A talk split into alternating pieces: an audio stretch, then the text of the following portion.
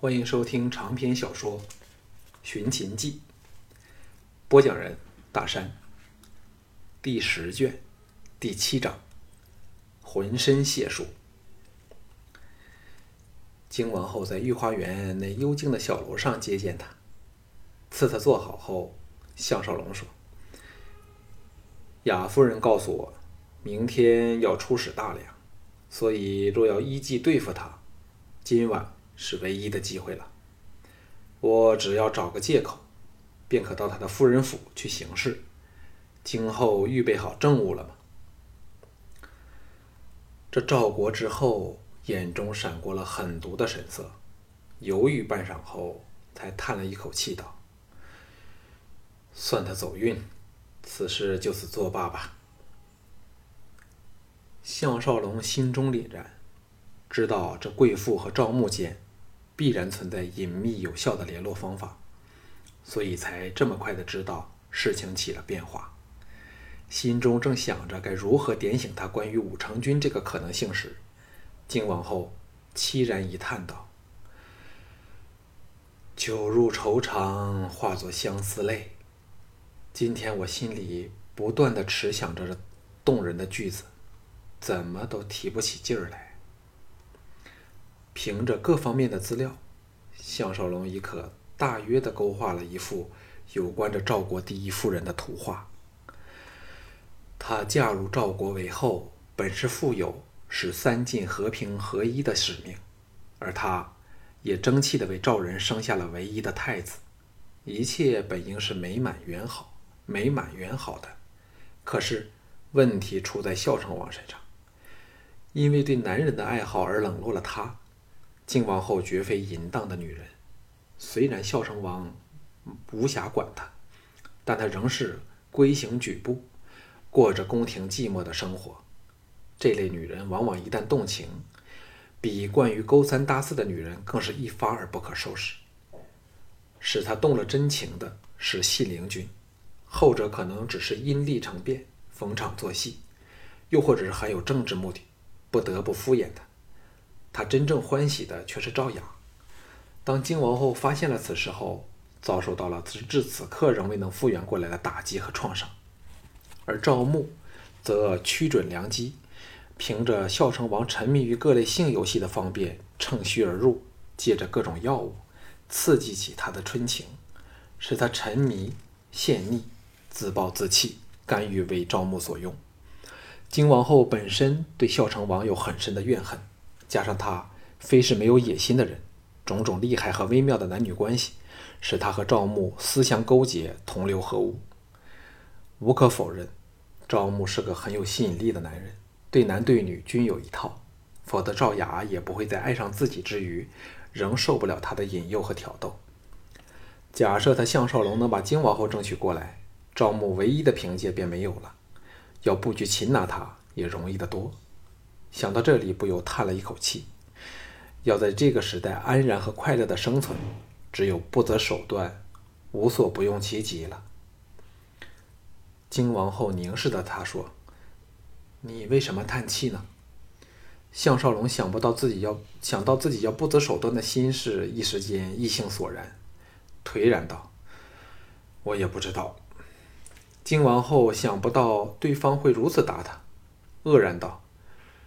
你倒坦白的很。两个人沉默下来，凝视顷刻后，靖王后有点抵不住他灼热的眼神，垂下头道：“你真的肯听我的命令去陷害赵雅？你不是欢喜他吗？男人都爱他这种最懂在床上奉迎讨好他们的女人。”项少龙明白他的心态，行险道：“要董某去陷害无辜。”本人实在是不屑为之，宁愿一剑把他杀掉，落了个干净利落，顶多事后立即逃出邯郸，以报答今后提拔的恩情。金王后一阵往他瞧来，凤目闪动着凌厉的神色，冷然说：“你敢不遵本后之命行事吗？”项少龙以柔克刚，克以柔制刚，再叹一口气说。我董匡这样把事业甚或是生命都送了给京后，京后还不满意吗？今后要和雅夫人之间究竟有什么深仇大恨呢？金王后玉脸一寒，怒道：“我和他之间的恩怨，哪轮到你来过问？”见他不再指责自己抗命，项少龙知道他已软化下来了。此时是事成骑虎，若不以非常手段把他制服，后果如何确实难料。只看赵雅，便知道这类长于深宫的女人是多么的难以测度，不能以常理猜之。既不能动以男女之情，唯有以利害关系把他点醒过来。金王后越想越动气，遂下逐客令说：“若没有其他事儿，董将军给本后退下去吧。”项少龙站了起来，愤然走了两步，背着他说：“今后知否大祸已迫在眉睫之前呢？”金王后娇躯微颤，冷笑道。董将军若危言耸听，本后绝不饶你。项少龙潇洒的一耸肩膀，毫不在乎的说：“若是如此，请恕鄙人收回刚出口的话。由今天开始，董某人再不欠金王后任何东西了。今后若要取鄙人之命，即管动手吧。”金王后勃然大怒，获得起立，娇喝道：“好大胆子！”竟敢以这种态度和本后说话，信不信本后立即遣人把你的舌头连根勾了出来？项少龙忽地转身，眼如寒电般瞪视着他，形象变得威猛无伦，回应道：“我董匡从不把生死放在心上，亦非任人鱼肉之辈。我若要讨你欢心，昧良心昧良心说几句伪话，可是轻而易举。”但是，董某人骗谁都可以，却不想骗对我青睐有加的金王后，才吐出肺腑之言。不想，却只换来今后的不满。罢了，这成手不当也罢。初时还以为可以为今后做点事儿，可惜事与愿违。我这便往见大王，交出兵符。邯郸的事儿，我再也不想理了。金王后何曾给人这么顶撞责怪？一时间目定口呆。但看到他慷慨陈词的霸道气势，竟心中一软，只是紧绷着俏脸道：“好吧，看你这么理直气壮，就把所谓的肺腑之言说出来吧。本后在洗耳恭听。”恭听。项少龙心中暗喜，适可而止的颓然一叹道。现在鄙人心灰意冷，什么都不想说了。今后换人来吧，我绝不会反抗。金王后愕然片刻，离开机子，来到他身前，微仰俏脸，细看了他好一会儿后，轻叹一口气道：“为什么要对人家发那么大的脾气呢？就算你不顾自己的生死。”也应为随你来邯郸的族人着想来，以下犯上，大王都护不住你。项少龙知道是时候了，眼中射出了款款深情，摇头道：“我也不明白为何控制不了情绪，只觉得若是给今后误会，便……嘿，鄙人不知怎么说了。”金王后先是一呆，接着发出了银铃般的娇笑。探出双手，按在他宽阔的胸膛上，白他一眼，道：“你不用解释了，人家当然明白是什么一回事。”感觉到他那对尊贵的手在温柔的抚摸，项少龙感到一阵刺激，舒服的闭上眼睛，低声说：“今后请勿如此，否则鄙人忍不住要侵犯你了。”金王后扑哧笑道。刚才不是凶巴巴的想把人吃掉吗？为何现在又战战兢兢、诚惶诚惶诚恐呢？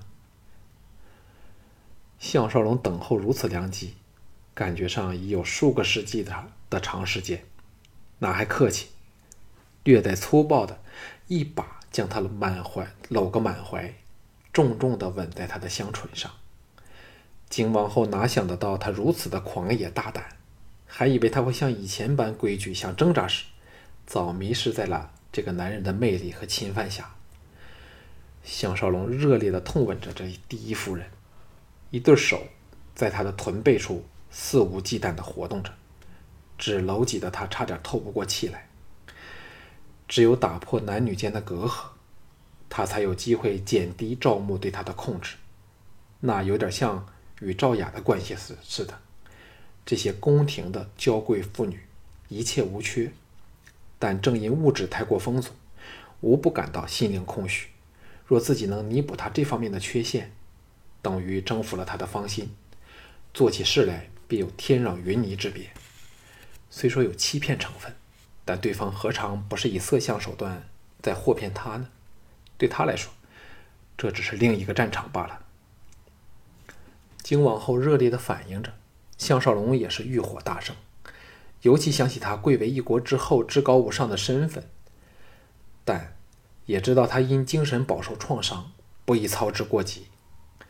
吻的两人均透不过气来时，低声说：“今后知否武成君与田丹和赵牧勾结呢？”双手仍紧缠着对手的金王后娇躯巨震，凤目内欲火一扫而清，瞪着他失声道：“什么？”项少龙搂着他的手紧紧紧了一紧，柔声说：“今后。”太低估田丹和赵牧了。你以为他们想不到太子登位后，权力便全集中到你手上吗？设身而想，谁都知你不会毁蠢的自毁城墙，毁掉李牧和廉颇这两根国家支柱。那时田丹等岂非白辛苦一场？正因他们另有阴谋，所以才有把握可以从中得利。两个人虽仍保持着肢体交缠的状态，但荆王后此时完全恢复了清醒，冷静地说：“这个消息，你从何处得来的？”项少龙打醒精神道：“田丹有第一次见我开始，一直想收买我。自今后有意提拔鄙人做城守后，鄙人找田丹密谈了一次，假作想效忠于他。”看他有什么阴谋，才由他处得悉了这个秘密。金王后眼中射出了锐利的光芒，一瞬不瞬地凝视着他。项少龙一点不让地回望着这美女，带点嘲讽的口口气说：“想不到董马痴这么懂骗人。”哦，原来又给项少龙对着了小嘴儿。这次项少龙是浅尝即止。豪气干云地说：“为了今后骗骗人有什么打紧？但董某却有一事不解：大王身体这么差，怕都没有多少好活了。今后为何不耐心的等待一段时间？不是胜死行此险招吗？”金王后给他吻得魂体发软，喘着气说：“再等几年，赵国怕要在这蠢人的手中亡掉了。”项少龙恍然大悟，原来他有此想法，难怪他肯与赵牧合作了。金王后带点哀求的语气说：“放开人家行吗？我有很多事要和你商量来。”项少龙暗想：一不做二不休，若不趁此机会征服他，只怕以后良机不在。正要乘势猛攻时，宫娥的声音由楼梯处传上来说。内侍广内侍长吉光来报，大王要在内廷接见董将军。两人做贼心虚，骇然分了开来。金王后勉强收摄心神，应道：“董将军立刻来，叫他稍等一会儿吧。”白了他一眼后，低声说：“刚才的事，千万不要让大王知道。黄昏时到韩闯那里，我有要事和你商量。”项少龙想不到，已飞到唇边的赵国王后仍是无缘一场，大叫可惜，怅然去了。内侍长吉光伴着他朝内廷那巍巍峨的建筑物走去，低声道：“大王刚睡醒了，听得将军正在后见，立即命小人请将军去见他。项少龙知道他要为自己瞒着了到京王后处一事，连忙表示感谢。吉光说：“现在宫内上下无不敬重董将军，若非将军迅速拿到凶徒，我们不知道还不知道还有多少人要遭殃呢。”项少龙谦虚两句后，趁机问道：“宫内侍卫里，除程将军外，谁人最可以管事儿呢？”吉光听到程旭之名，露出了不屑的神色，答道：“当然是带兵卫赵令偏将，他资历声望均胜过程将军，只是不懂得奉迎郭大夫，所以才没有被重用吧。”项少龙想不到他会交浅言深。哑然望向他，点头道：“内侍长，你很够胆色。”极光叹道：“小人只是看人来说话，谁不知道现在邯郸城内，董马赤不畏权势，英雄了得。我大赵若再多几个像董将军般的人，何惧虎狼强秦？”项少龙拍了拍他肩头。说：“内侍长这个朋友，我董匡交定了。这两天可能还有事，请你帮忙。”言罢，跨过门槛，经过守立两旁的禁卫，入内廷见孝成王去也。行罢君臣之礼，分上下坐好后，不待他说话，孝成王早吩咐侍卫移往远处去，低声说。萧中书的事儿是否有眉目了？项少龙细看他脸容，虽疲倦了点儿，但却不如想象中的那么差劲儿，应道：“侯府的保安忽然大幅增强，田丹又送了他十多头受过训练、眼耳鼻均特别灵敏的猛犬，除非强攻入府，否则实在无计可施。若我猜的不错。”或是有人把消息漏了出去，赵牧可能也对我开始怀疑了。孝成王愕然片上露出了思索的神色，好一会儿后才说：“知道此事的人只有寥寥数人，寡人又曾严令他们守密，谁敢违背寡人的旨意呢？”项少龙道：“或者是我多疑，赵牧可能因形势日紧。”恰在此时加强了防卫也说不定。孝成王神色数变后沉声道：“大将军还有几天便回来了，赵牧若要造反，必须在这几天内行事。董将军有没有收到什么风声？”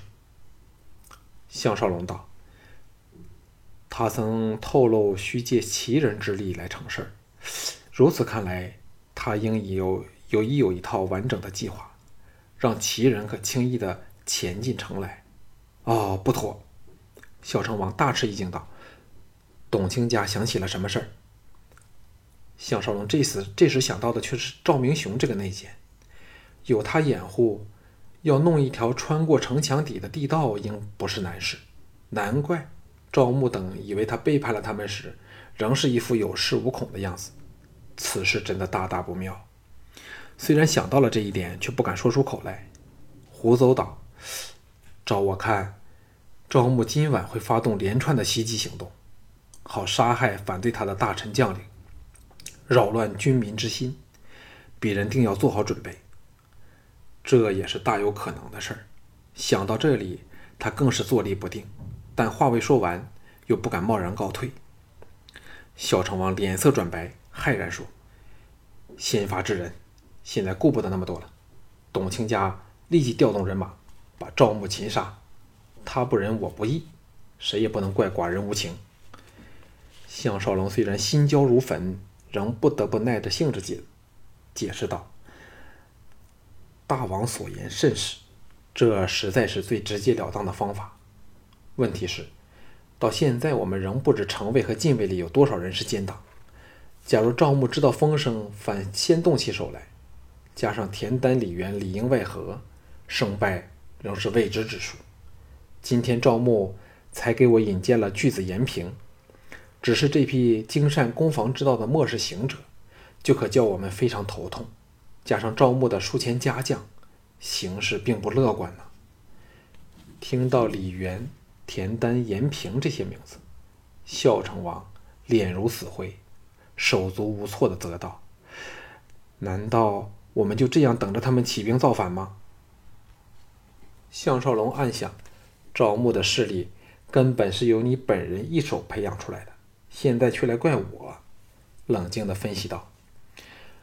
鄙人虽当上了城守之位，但只是负责例行的城防职责，却不能调兵遣将，也无权调动驻扎城外的兵马。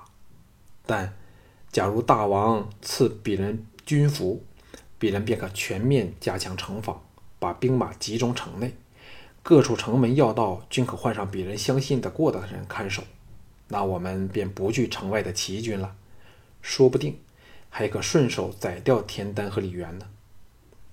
孝成王沉吟片上，颤声说：“田丹和李元分别为齐楚重臣，在我和连李两位大将军商量过此事前，万勿轻举妄动。”项少龙暗叫可惜，知道他只是托辞，更明白靖王后为何指他是会亡国的昏君了。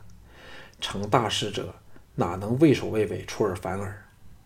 孝成王豁得起立道：“好，寡人立即赐你军服，你可全权行事。”项少龙忙磕头谢恩。